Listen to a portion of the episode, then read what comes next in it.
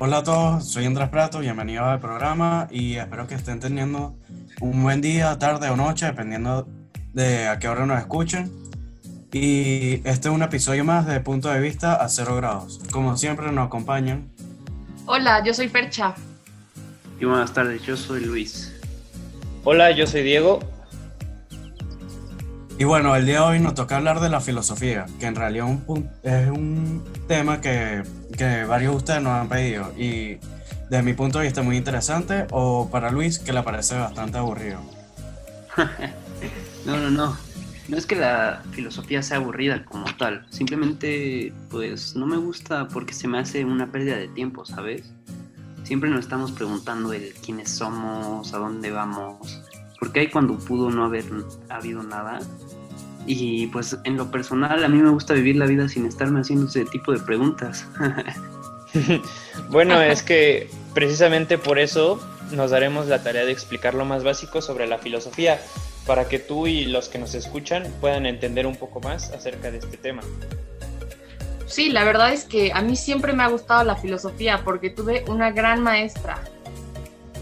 Qué suerte en realidad, porque la mía siempre nos ponía a leer libros y no entendía nada. No, casi siempre me dicen eso. Pero esta maestra nos decía que la filosofía busca fundamentar el sentido de las cosas que nos presentan como obvias. No, no, no, pero ahí es cuando yo me pierdo. Las definiciones. Con esas benditas definiciones no sé qué hacer. No, tranquilo, Luigi, deja que te siga explicando. Con fundamentar se refiere a llevar la pregunta a su máxima expresión. Algo así como cuando un niño, un niño pequeño te pregunta el porqué del porqué del porqué y así hasta el infinito, ¿no, Percha? Sí, sí, algo así parecido. A mí también me enseñaron que acción lleva una reacción, que la filosofía puede cuestionar. Sí, bueno, eh, yo también tuve clases de filosofía y me hicieron aprenderme la definición para los, para los exámenes, pero la verdad, solo lo aprendía para sacar un 10 es un saber inútil, ¿sabes?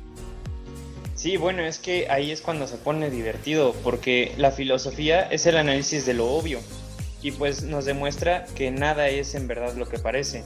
Y mientras más obvia sea la situación, pues es cuando más deberíamos de cuestionarlos, cuestionarnos la realidad. Exacto, exacto. Es qué es útil en verdad y para quién debería de ser útil. Ey, eso mucha sabiduría. Es que, es, es que de eso se trata la filosofía. Aunque parezca intelectual y sin sentido, nos sirve cuando la ciencia no puede responder nuestras preguntas. A ver, ustedes díganme, ¿me pueden explicar cómo nace un bebé? Mm, pues sí, ¿no?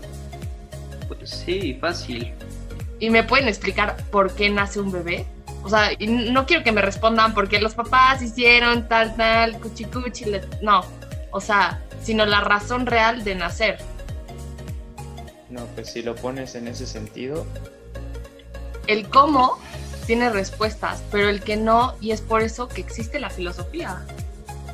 Ah, bueno, eso suena mucho más lógico. Lo explicaste mejor, la verdad. En cinco minutos que mi maestra en un semestre, en un bendito. no, y eso le comienzo, bro. O sea, si nos ponemos más piqui, lo, lo que explicó Fercha es la base de, de los tipos de pensamiento dentro de eso está el pensamiento cotidiano, que es literal lo que una persona normalmente puede pensar. En comparación con el pensamiento técnico, de que se busca una explicación en el modo en el, modo en el que las cosas funcionan y está más allá del pensamiento cotidiano. Sí, eso es cierto. La filosofía es tan amplia, la verdad, que pues lo mejor es escoger un tema y de ahí desglosarlo, ¿no? ¿Qué les parece? Sí, está bien. Sí, sí, sí. Pero, ¿qué tal la verdad? Es un buen tema, ¿no? Además, va muy de la mano de la filosofía.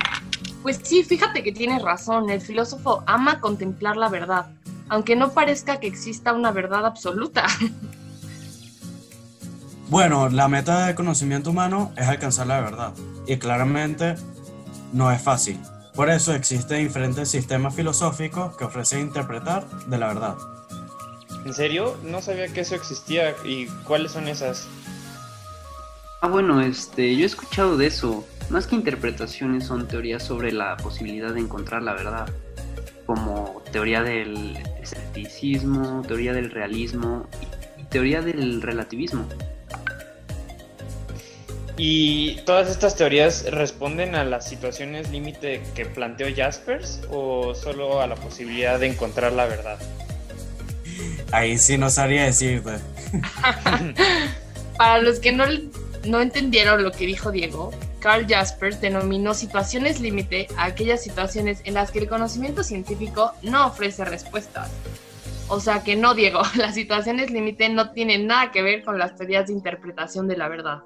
Ah, ok, ok, ahí sí me perdí un poco. Oigan, espérenme. Ya estaba entendiendo y me volvieron a hacer bolas, o sea, no, ya no les entiendo.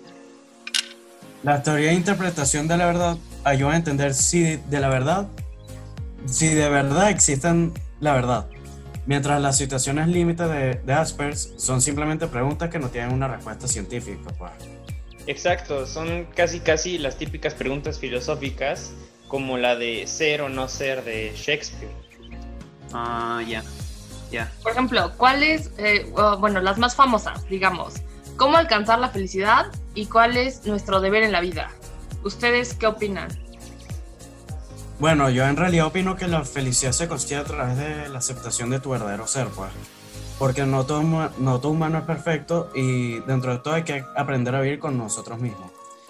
Y más que esto, eh, se puede conseguir bien, o sea, a través de, por ejemplo, viendo presente, relajarse y no prestar mucha atención a los problemas, ser organizado o cualquier otra cosa, pues. Mientras te encuentres en tranquilidad y no te estreses o te mal la vida por algo, vas a poder ir feliz.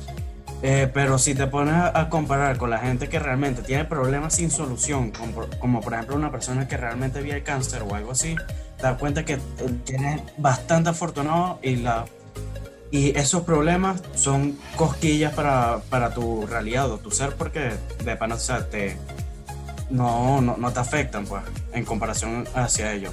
Es por eso que la felicidad se puede conseguir fácilmente y tenerla presente. Eso es cierto, depende de cada quien, yo creo. ¿Tú, ¿Tú qué opinas, Luis? Bueno, en mi opinión la felicidad se consigue de manera que primero tienes que saber el significado de la verdad y estar concentrado en lo que eres y lo que vales. Así las opiniones de, las de, los demás pues no les das tanta importancia, ¿sabes? Porque tú sabes quién eres, tú sabes lo que vales y también te tienes que enamorar de tus propios defectos, porque nadie es perfecto y todos podemos vivir en una realidad distinta al no saber qué es la verdad y de esa manera logras llegar a la felicidad, amándote tal y como eres y amando tus defectos. Eso sí es muy cierto. ¿Y cuál era la otra pregunta, Fercha, sobre el propósito en la vida? Bueno, ¿Qué opinas pues, de eso?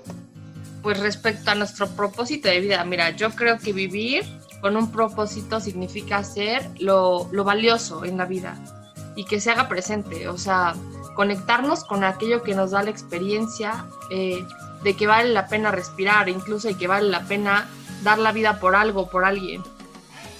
Ahora sí que tú dirías que el propósito en la vida es vivirla, ¿no? Sí, sí, sí, exacto. Ah, ya, ya, ya. Me vas a tener que odiar, pero voy a tener que cortar la inspiración. No, ya es hora. Sí, sí, definitivamente.